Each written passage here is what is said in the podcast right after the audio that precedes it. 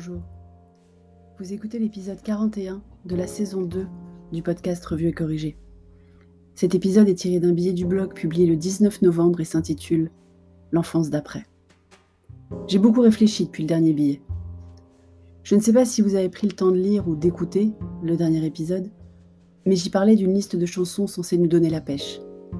Et j'ai réalisé que si toutes faisaient partie de ma culture musicale, pourtant pas si énorme que cela, aucune ne datait d'après 1990, soit plus de 20 ans avant la naissance de Petit Dom. On parle beaucoup en ce moment des changements traumatiques que nous sommes en train de vivre, parce que les choses changent pour nous. Mais on parle peu de ceux qui ne partagent pas nos références de ligne de départ, et en premier lieu de nos enfants. Les bébés nés cette année n'auront connu que masque à la place des sourires, par exemple.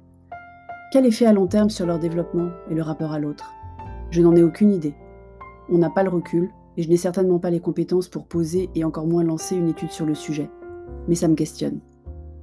Mon encre, dans tout ce bins, c'est Petit Dom. Petit Dom et son acceptation enjouée de tout ce qui nous arrive, capable de voir le positif dans tout, en partie grâce à un caractère en or.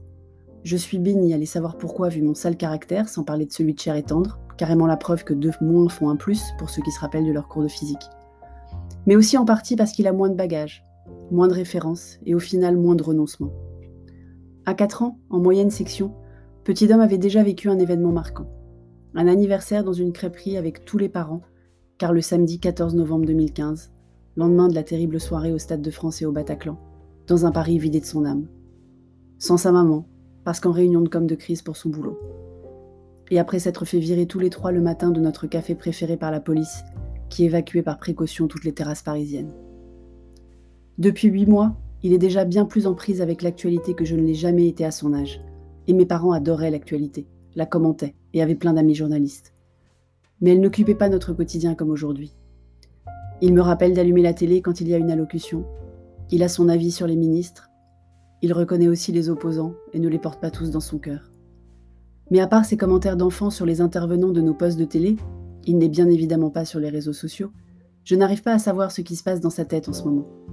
Une espèce d'acceptation que tout peut basculer à tout moment. Une croyance inébranlable qu'on ne peut avoir qu'à cet âge-là, que si on est tous les trois ensemble, rien de vraiment grave ne peut arriver. Que quoi qu'il se passe, on s'adaptera, et qui sait, ce sera peut-être très bien, voire mieux. Quel monde pour lui demain? La nostalgie a envahi le confinement saison 1, et au-delà de la joie partagée de rire ensemble devant Louis de Funès, il s'agissait aussi de lui transmettre une part de notre enfance. On a même été jusqu'à créer nos propres soirées classiques, grâce aux plateformes qui recordent de dessins animés vintage ou de films des années 80. En ce moment, on se fait la trilogie des Retours vers le futur, par exemple. Il nous reste le 3 pour mardi prochain. À ce sujet, on a revu Retour vers le futur 2 mardi dernier, censé se passer en 2015. Quand on voit en 2020 comme en 1985 imaginer notre époque, c'est drôle. Même s'ils avaient raison pour la visio quand même. Bien sûr, tout ce que nous entendions ou voyons dans notre enfance n'a pas forcément sa place aujourd'hui. L'humour par exemple. On ne peut plus rien dire, on entend souvent.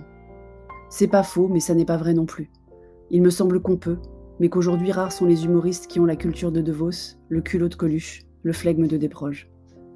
Dans un monde polarisé qui remet en cause les fondamentaux de la culture profonde de la laïcité républicaine française, dans une république qui confond égalité des chances et opportunités avec égalité tout court, dans un pays meurtri de son passé et de son présent, qui n'arrive plus à imaginer son futur, au milieu d'une pandémie mondiale incontrôlable et d'une crise économique sans précédent, quel avenir pour cette génération? Quel espoir? Quel rêve de métier, de loisirs, de divertissement? Je n'en ai aucune idée. Et Petit Dom non plus. Contrairement à moi, il ne se projette pas trop dans le futur. C'est lui qui a raison, bien sûr. Merci de m'avoir écouté. Si vous écoutez sur Apple, surtout laissez un commentaire avec vos 5 étoiles. Et sur toutes les plateformes de balado-diffusion, abonnez-vous et partagez. À bientôt.